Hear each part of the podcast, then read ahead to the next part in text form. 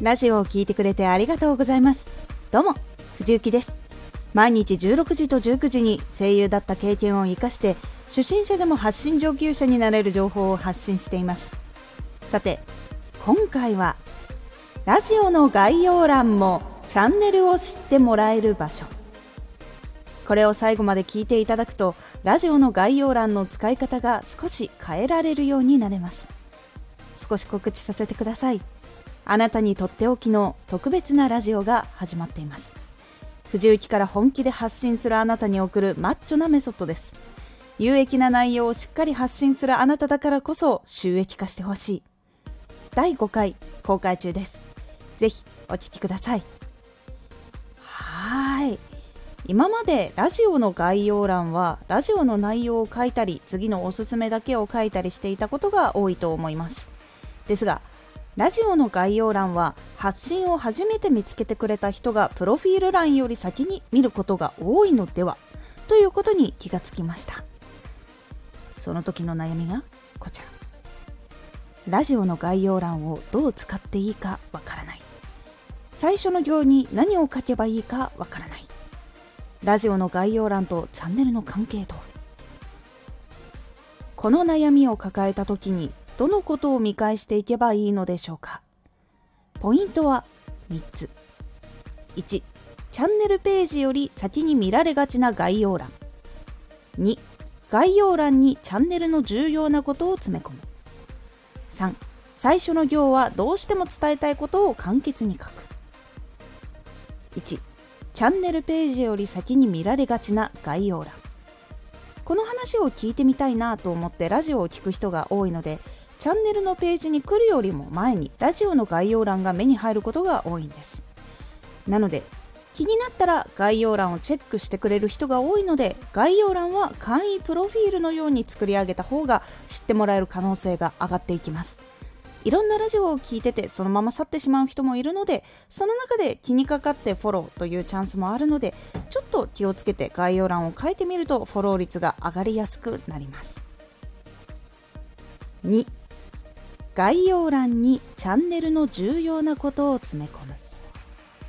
さて気をつけて書くと言っても何を気をつけて書いた方がいいのかということです。ラジオを聴きに来ているのでそこは妨げない。いわゆる邪魔をしないような内容ですね。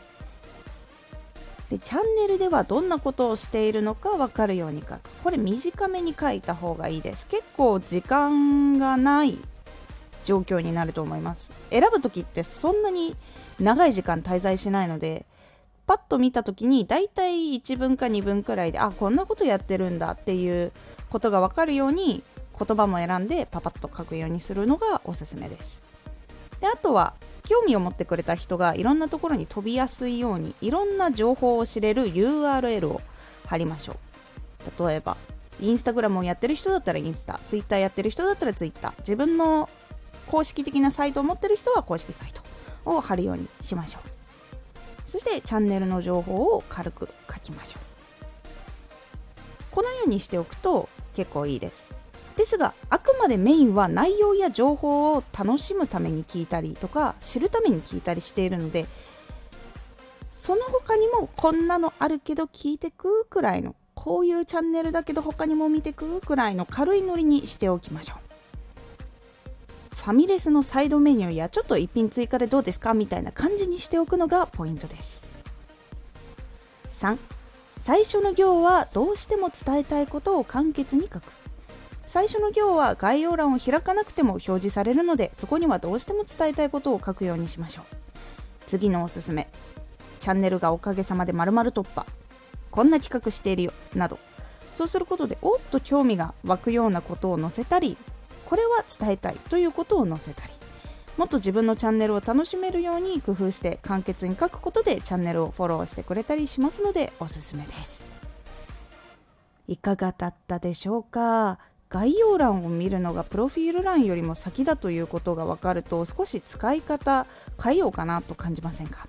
もしそう思ったら概要欄で伝えたいことや知ってもらいたいことを載せておくのがおすすめです。そしてアップデートが来て検索欄が充実したのでそこもちょっと考えつつやっていきましょう。